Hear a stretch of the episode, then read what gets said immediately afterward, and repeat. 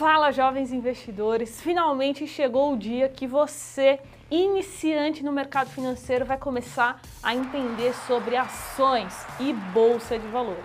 Se você não faz ideia de quanto dinheiro precisa para começar, o quanto rende, como funciona, enfim, eu vou te explicar tudo que um iniciante precisa saber nesse vídeo aqui que vai ser um guia completo para te ajudar. Então, se você não quiser perder outros vídeos como esse aqui, eu recomendo que você se inscreva agora no canal e ative as notificações. E agora roda a vinheta que a aula já vai começar.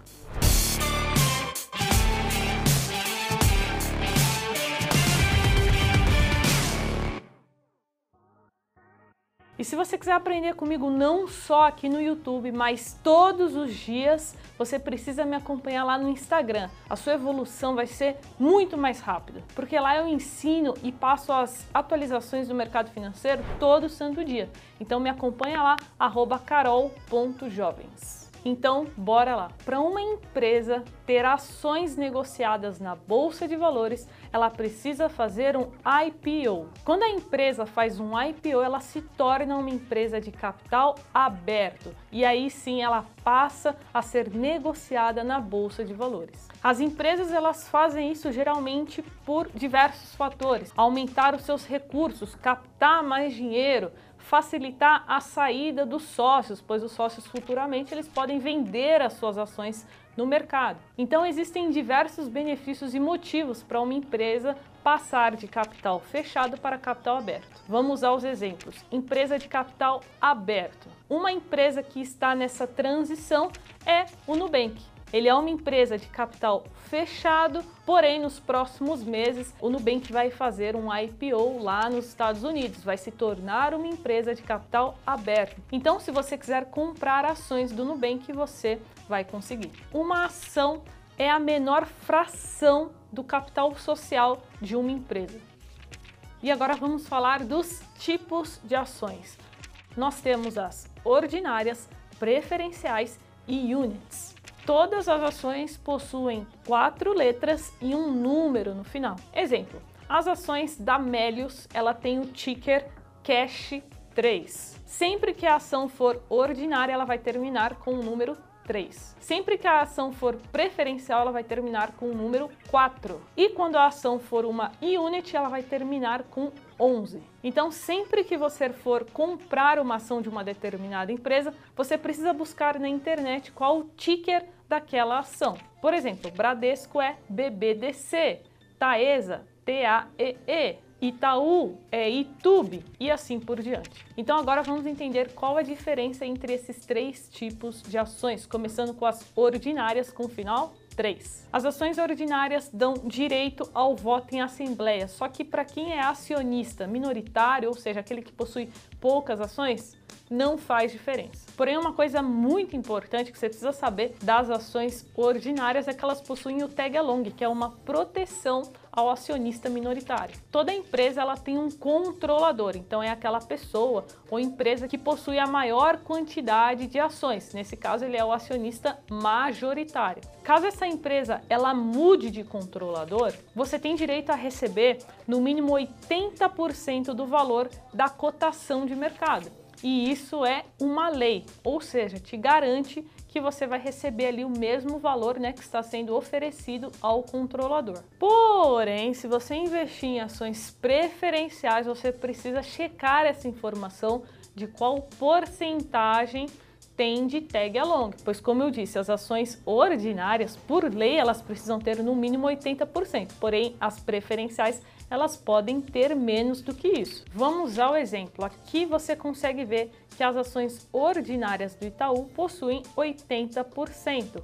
Já as ações Itube 4, que são as preferenciais, também possuem 80%. Porém, isso não é uma regra, então você precisa analisar caso a caso. Agora vamos falar das ações preferenciais com final 4. Primeiro, ela tem esse nome porque ela tem preferência no pagamento de dividendos. Então, no caso de falência da empresa, liquidação, os acionistas que têm essas ações com final 4 têm a preferência de receber primeiro. Por fim, elas costumam também ter mais liquidez, ou seja, tem mais negociação na bolsa de valores, o que é bom. Exemplo, YouTube 3 e YouTube 4. Enquanto YouTube 3 negocia na média 54 milhões de reais, YouTube 4 chega a passar de 1 bilhão. E agora vamos falar das units, são as ações com final 11.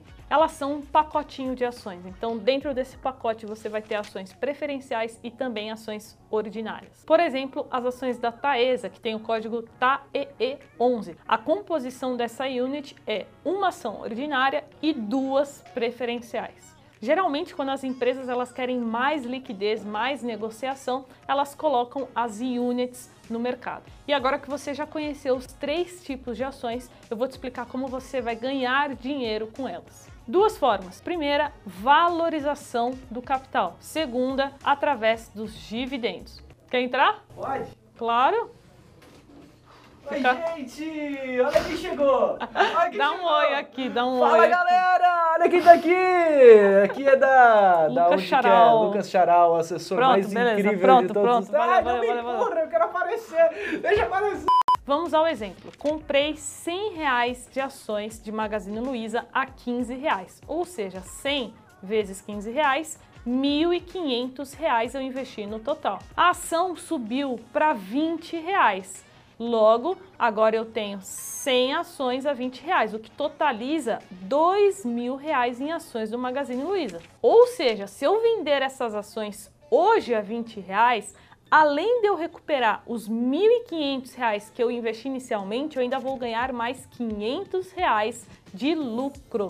Ah, Carol, mas e se eu quiser comprar somente uma ação, eu posso? Sim, se você tivesse comprado uma ação a 15 reais e tivesse vendido ela a 20 reais, o seu lucro seria de 5 reais. Muito bom, não faltou na aula de matemática. Vamos seguir. Mas, Carol, eu preciso emitir DARF? Calma, charalzinho. Carol, eu quero emitir uma DARF. Como é que eu faço? Desculpa.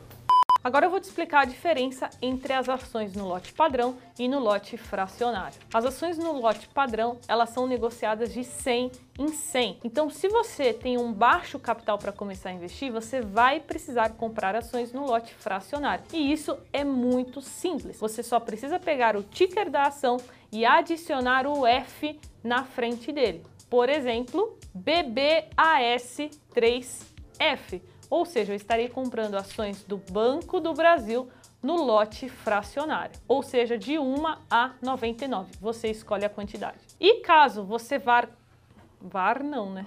E caso você vá comprando ações e chegue nesse número 100, não tem problema algum. Automaticamente você passará a ter um lote padrão daquela determinada ação. E agora vamos falar do imposto de renda. Lembra que você ganhou 500 reais com as ações de Magazine Luiza? Nesse caso, você não pagaria imposto algum. Como assim, Carol? É isso mesmo, existe uma lei que diz que se você faz uma venda mensal de ações abaixo de 20 mil reais, você não precisa pagar imposto. Amém! Então esse é mais um motivo para você começar a investir em ações. Você só vai pagar o imposto quando você fazer uma venda no mês acima de 20 mil reais. E aí você vai pagar 15% sobre o lucro. Agora vamos para a segunda forma que você pode ganhar dinheiro. Afinal, você não vai ganhar somente com a valorização, você também pode ganhar através dos dividendos, que são os lucros da empresa que ela distribui para nós acionistas. Algumas ações muito focadas em distribuir muitos dividendos são as ações do setor de bancos e o setor elétrico. Então, se você está começando no mercado de ações, eu recomendo que você comece os seus estudos por esses dois setores. E a boa notícia é que ainda não é tributado os dividendos, mas está em votação na Câmara e isso pode mudar. Então fique atento aí a depender de quando você assistir essa aula aqui. E agora você estava achando que eu não ia te dar um exemplo, né? Se enganou. Olha só, eu peguei o exemplo aqui da TAE11, no qual o dividend yield dela dos últimos 12 meses olhando para trás foi de 12,22%. Isso já isento de imposto de renda. Então, se você tivesse apenas uma unit, da Taesa, você teria recebido por unit R$ 4,50 de dividendos. Se você tivesse investido 10 mil reais em ações da Taesa, você teria recebido só de dividendos, levando em consideração o preço da cotação de hoje da ação, certo? Você teria recebido R$ 1.200 de dividendos. Então agora que você já sabe quais são as duas principais formas de ganhar dinheiro com ações, você precisa definir a sua estratégia. Veja se você quer focar em ações de grande crescimento com potencial de valorização muito grande ou se você quer focar mais em ações que pagam bons dividendos. Eu, Carol, tenho ambas na minha carteira de investimento, tanto ações com grande potencial de valorização, como ações também que vão me pagar bons dividendos todos os meses. Então agora eu vou te explicar como que você vai começar os seus estudos para você analisar as ações e escolher as ações certas para a sua carteira de investimentos. Nós temos as duas principais análises, análise técnica e análise fundamentalista. análise técnica para curto e médio prazo. Eu sou doida. Análise técnica é aquela no qual nós utilizamos a análise gráfica, muito recomendada para operações de curtíssimo prazo, curto prazo ou médio prazo. Então, se você busca fazer operações de swing trade ou position trade com ações na bolsa de valores, você provavelmente vai precisar estudar sobre análise técnica. Já a análise fundamentalista, ela é crucial para quem quer investir tanto no médio prazo como no longo prazo. Isso porque você vai estudar os números da empresa, você vai ter que estudar contabilidade básica, você terá que aprender a fazer projeções de lucros futuros, enfim. Saiba que alguns investidores usam as duas técnicas em conjunto para potencializar os seus retornos. E agora, se você quiser comprar as suas primeiras ações, eu vou deixar no card aqui em cima um vídeo, vai ser a continuação desse aqui, para você conhecer o Home Broker, que é a plataforma de negociações da Bolsa de Valores. É através dela que você vai comprar e vender as suas ações. Tudo de forma eletrônica, digital, sem precisar sair de casa. E agora, para a gente fechar com chave de ouro, eu quero te explicar a diferença entre pagar o imposto e declarar o seu imposto, que essa é uma das dúvidas que eu mais recebo dos meus alunos e das pessoas que aprendem comigo diariamente lá no Instagram. O pagamento do imposto, ele é feito através da DARF, que é um documento de arrecadação. Depois de fazer o cálculo do imposto que você deve, você vai precisar emitir essa DARF e fazer o pagamento até o último dia do mês seguinte. Mas lembra daquela regrinha, se você vender abaixo de 20 mil reais, você não precisa pagar a dar. Já a declaração do imposto de renda você precisa fazer apenas uma vez no ano, geralmente ali nos meses de março ou abril. Você vai procurar um contador da sua confiança,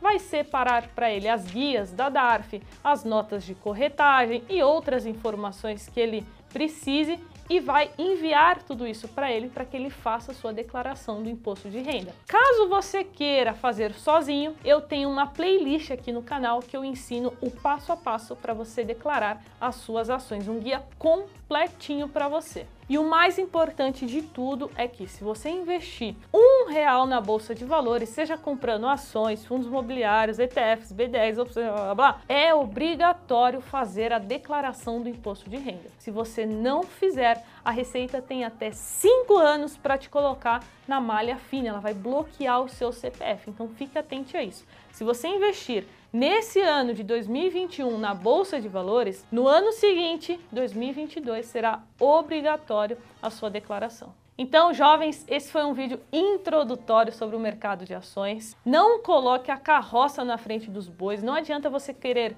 ganhar dinheiro com algo que você ainda nem aprendeu. Então, foque em conhecimento primeiro, porque o dinheiro é uma consequência. Tamo junto. Qualquer dúvida sobre ações, coloca aqui embaixo a gente se vê no próximo vídeo. Bons investimentos. Tchau.